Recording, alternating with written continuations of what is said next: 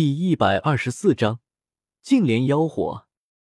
太史树的种子种下去后，并没有想象中的一下子就长了出来，然后变成参天大树，甚至一连十几天过去都不曾有动静。而萧猛一有空闲的时间，就会去看看。时间如白驹过隙，两个月就这么一晃便没了。萧猛这期间花了不少垂钓次数。把调来的宝物全部炼化后，他天赋中的元力就只有一成没转化成真元了。不过这期间，他大多数的时间都拿来参悟《万世不灭经》和与魂天帝战斗。现今魂天帝的那一抹意志，硬生生的被他折腾的弱了一多。今日，萧猛修炼结束后，先去跟家里人吃了顿饭，然后便与大老二优弟一起来到后山。老大，太史树发芽了！还没到后山，幽帝突然惊呼，随后从萧猛的身上溜了下去，眨眼间就不见了踪迹。萧猛心头一喜，立刻与大老二追赶过去。刚来到被削平的山顶，萧猛突然止住了步伐，他感觉到了一阵空间涟漪，虽然很弱，但还是被他察觉到了。这是要形成空间世界的征兆吗？萧猛心里有些惊讶。太史树种子这才发芽，便能影响周围的空间力量，真不愧是最顶级的神树之一。他旋即来到青铜大鼎旁边，伸头往里瞅了瞅，只见太史树种子上出现了一个很小的裂缝，里面有指甲大小的一团嫩绿芽苞，翠绿欲滴，霞光灿灿。等了这么久。终于等到它发芽了，萧猛轻笑道。幽帝笑道：“太史树种子是因为损坏的很严重，需要花点时间吸收木之本源来恢复自身，要不然早就发芽了。”萧猛点了点头。系统也曾说过这般的话：“有虚无神土，太史树种子就是两三天内生根发芽都不足奇怪。”老大。你有没有感受到这周围有股不同于斗气的力量？大老二突然这样问道。不同于斗气的力量？萧猛一愣，随后闭上眸子，认真的感受了一下。果然，他感受到了一股比斗气高级太多的力量。这难道就是系统所说的神力？萧猛暗自嘀咕。当初系统要他把太史树种植在体内，就是因为太史树可以诞生出神力。一种极为高级的力量，吸收这种力量来修炼，要比吸收斗气来修炼的速度快上十几倍。大老二惊叹，闭上眼睛吸收周围这稀薄的神力，满脸陶醉。接下来的日子，萧猛与他们几乎都守在这里，亲眼见证太史树破土而出的整个过程。老大，这周围的神力浓郁了不少啊！而且这单独的空间结界虽然还有些薄弱，但已有了雏形，怕是用不了多久，我们就不能这么轻易的走进来了。”大老二说道。“哈哈，这结界再强，我跟老大都能轻易踏进来，可你大老二就不行了。”尤帝打趣道。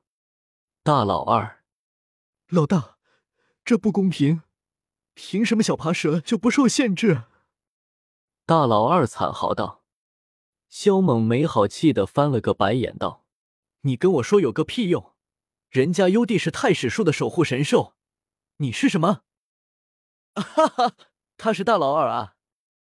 幽帝调侃道：“小爬蛇，今天我吃了你！”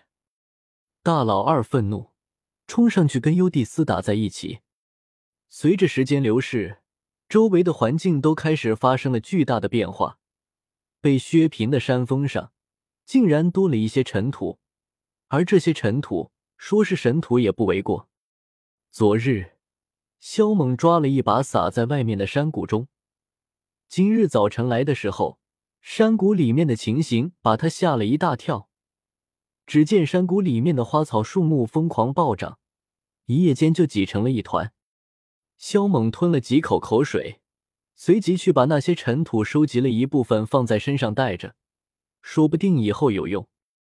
又是十多天时间过去，空间结界已经变强了许多，而太史树也长到了尺许高，二十几片嫩叶都晶莹剔透，绿光烁烁，犹如翡翠神玉。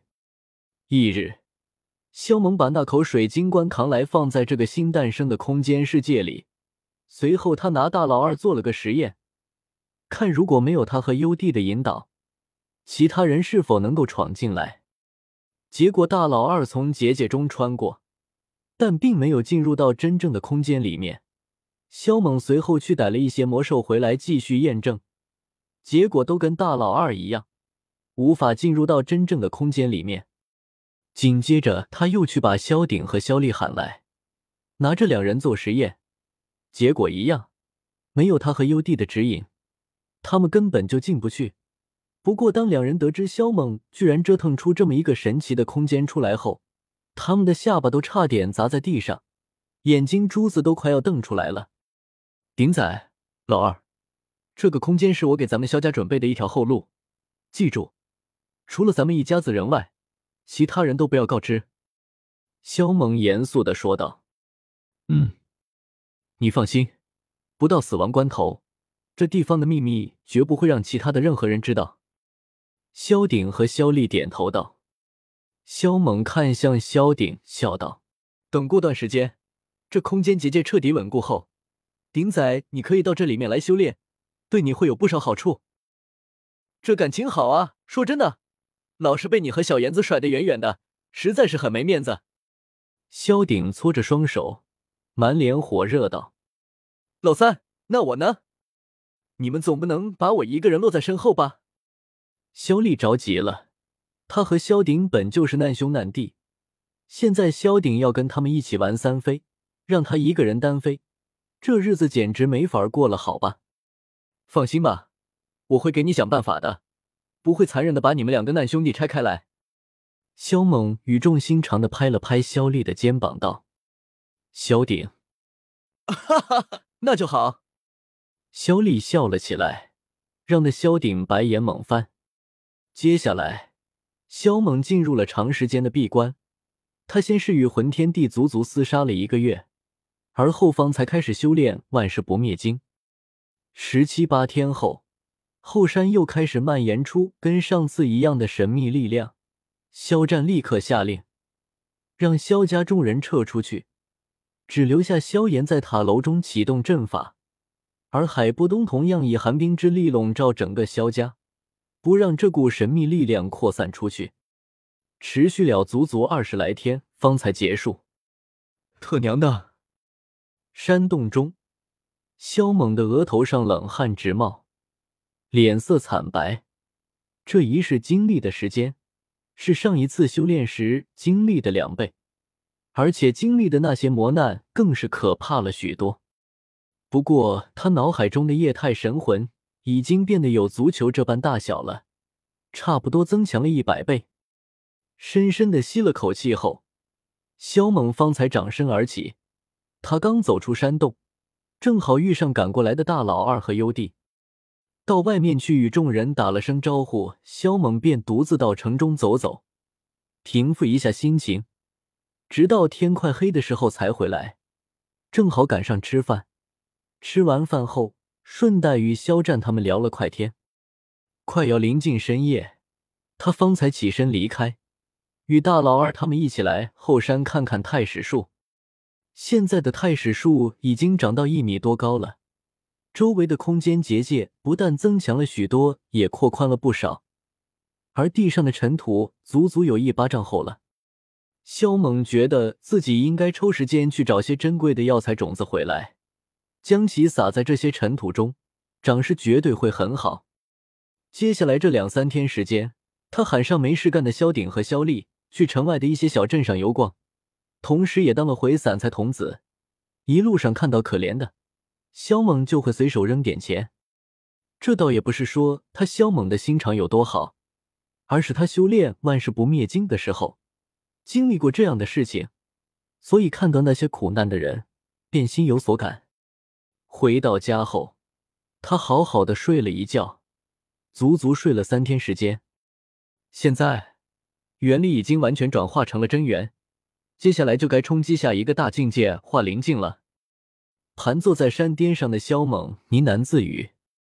化灵境是肉身的一次蜕变，相当于凡体蜕变成灵体。对接下来的修行之路进行一番思考后，萧猛便取出钓竿进行垂钓，想碰碰运气，看看能不能钓到能助他突破化灵境的宝物。其实，经过这么多次的垂钓，他也积累了不少经验。比如说，往往在自己遇到境界瓶颈的时候进行垂钓，会有很大的机会钓到对他有帮助的宝物。